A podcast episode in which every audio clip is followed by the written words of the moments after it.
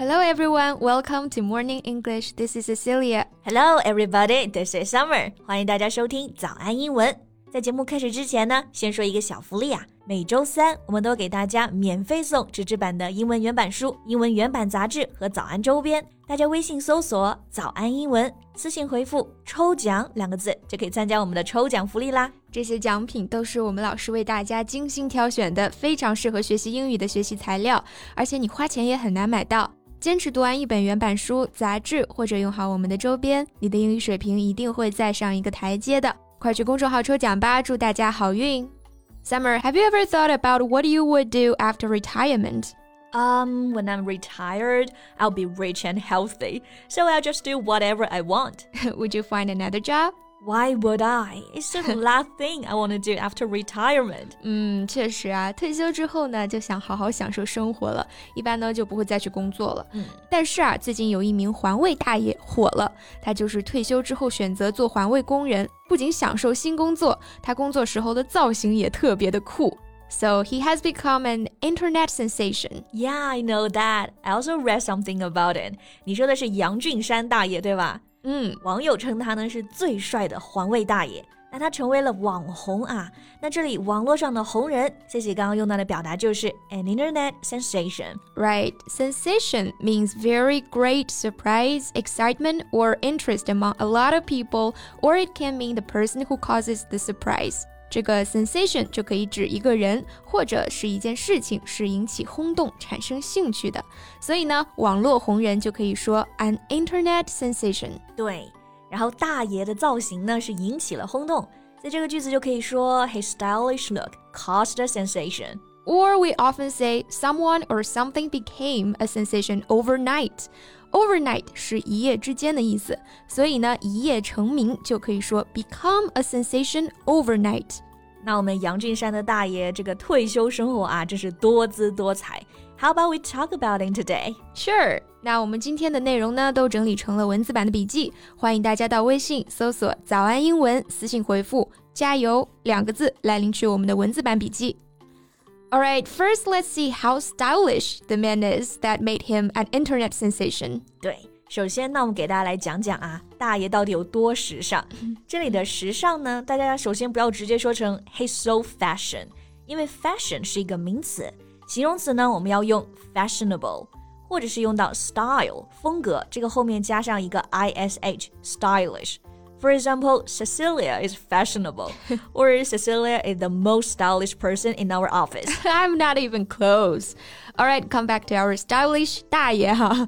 this is how he looks with a pair of thin, wire-framed sunglasses, signature goatee, and long gray hair. Yeah, that's so cool. 我们大爷很酷啊，是有三个特点。The first is sunglasses.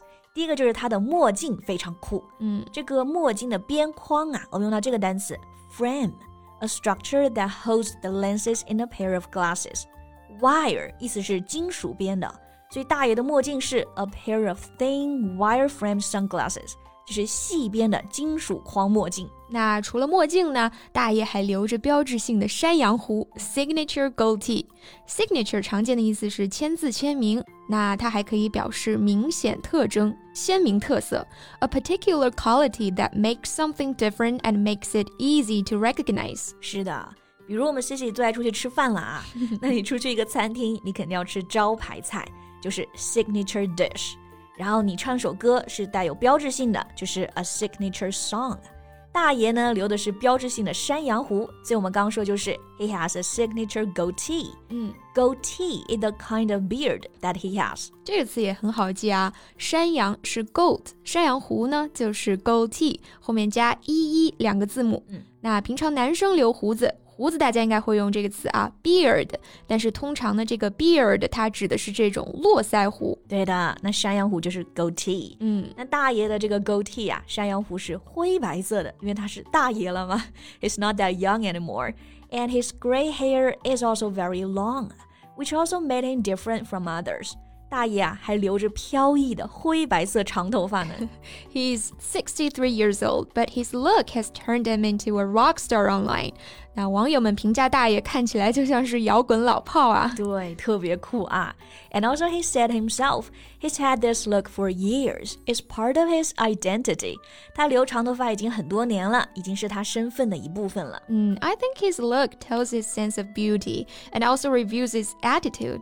是呀，一个人的打扮就体现出一个人的态度，所以呢，我们就知道这个大爷态度有多酷了啊。然后他说呢，I think people should live their lives as they please。嗯，人就是应该随缘自在的活，随着自己的性格去活，能活出自己的性格。那这种态度呢，我就很喜欢。Live one's life as they please。Please 就是表示请的那个 please，但是呢，这里是一个动词，经常用在 as。what、where 这种词后面表示喜欢、想要。比方说，你想待多久，待多久，就可以说 stay as long as you please。对，像我们平常说我行我素，也可以用到这个 please。So I always do exactly as I please. 那大爷呢，就是随着自己的性格活，就可以说 he lives his life as he pleases. So it's not strange why he chose to be a sanitation worker after retirement. 那所以大爷选择当环卫工人也一点都不奇怪了。是的，毕竟我们大爷的 title 还是 the coolest sanitation worker in China. 那这里的环卫工人啊，英文呢就用到这个词组 sanitation worker. Right. Sanitation means the equipment and systems that keep places clean, especially by removing human waste. Sanitation 它的意思呢就是卫生设施、卫生体系。那糟糕的卫生就是 poor sanitation，环卫车就是 sanitation truck，环卫工人呢就是 sanitation worker。Right. As for why he wanted to be a sanitation worker, he said he tried on other jobs, but it didn't fit in well. It just feels good to be a sanitation worker。大爷其实也尝试过其他工作啊，但是都不太适应。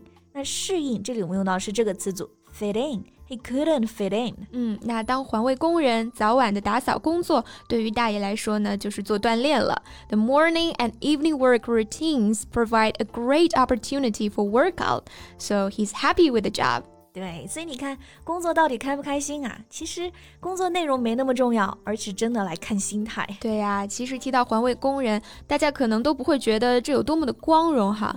比方说，小孩子成绩不好，家长还会说：“哎，那你以后就去扫大街吧。”但是呢，其实这一样是一份职业，而且是每天都在做出自己的贡献的一份职业。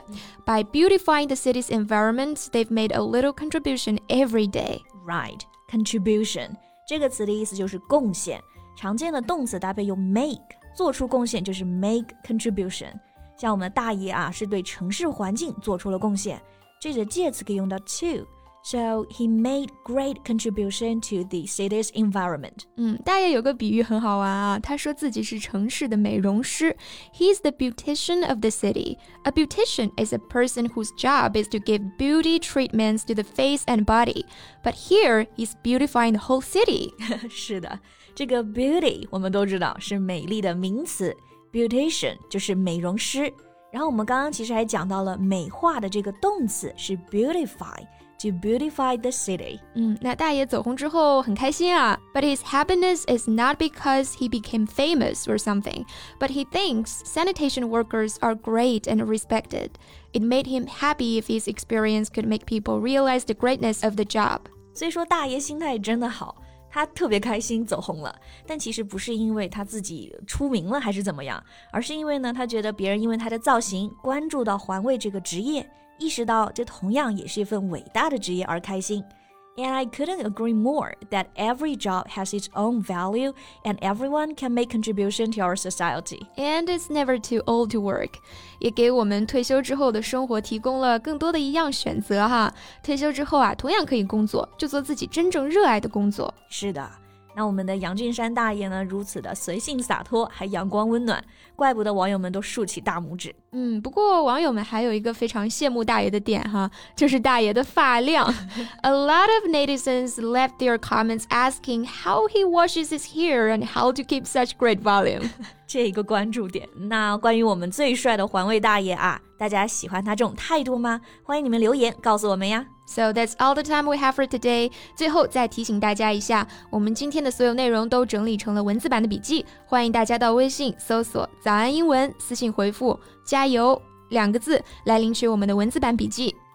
Thank you so much for listening. This is Cecilia. This is Summer. See you next time. Bye. This podcast is from Morning English. 学口语就来早安英文。